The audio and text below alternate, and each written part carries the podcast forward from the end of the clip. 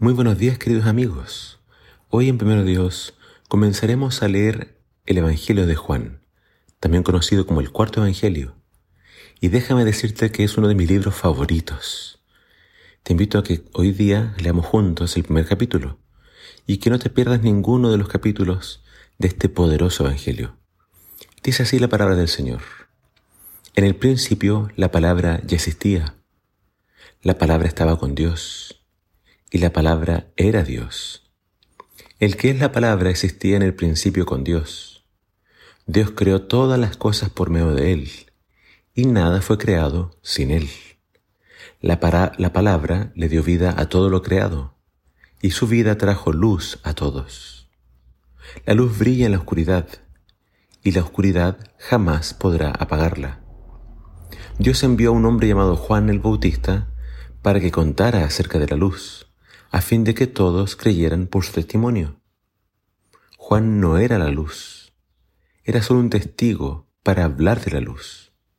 Aquel que es la luz verdadera, quien da luz a todos, venía al mundo. Vino al mismo mundo que él había creado, pero el mundo no lo reconoció. Vino a los de su propio pueblo y hasta ellos lo rechazaron. Pero a todos los que creyeron en Él y lo recibieron, les dio el derecho de llegar a ser hijos de Dios. Ellos nacen de nuevo, no mediante un nacimiento físico, como resultado de la pasión o de la iniciativa humana, sino por medio de un nacimiento que proviene de Dios. Entonces la palabra se hizo hombre y vino a vivir entre nosotros. Estaba lleno de amor inagotable y fidelidad y hemos visto su gloria, la gloria del único Hijo del Padre. Nadie jamás ha visto a Dios, pero el único, que es Dios, está íntimamente ligado al Padre. Él nos ha revelado a Dios. Aunque en ninguna parte se revela el nombre del autor de este Evangelio, por algunas pequeñas pistas dejadas en él, sabemos que su autor es el apóstol Juan. Se cree que este Evangelio fue escrito alrededor del año 96 en Éfeso, actual, Turquía, después del exilio que el apóstol Juan tuvo que soportar en la isla de Patmos. Juan ya era un anciano y probablemente sabía que su muerte se aproximaba, le quedaba poco tiempo, y es entonces que decide escribir este Evangelio. ¿Por qué escribió su Evangelio tanto tiempo después de haber ocurrido los hechos?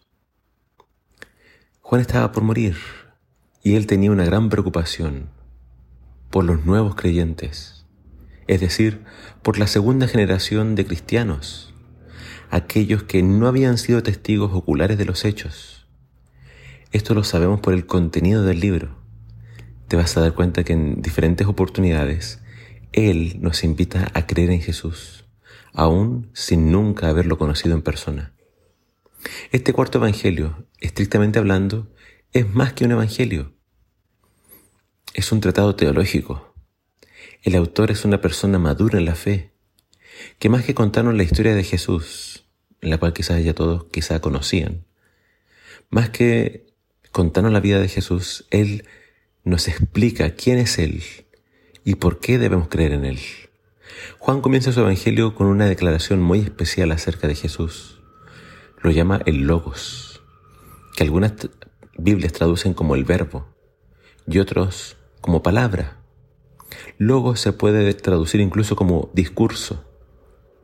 Jesús es el discurso, la palabra, el mensaje de Dios.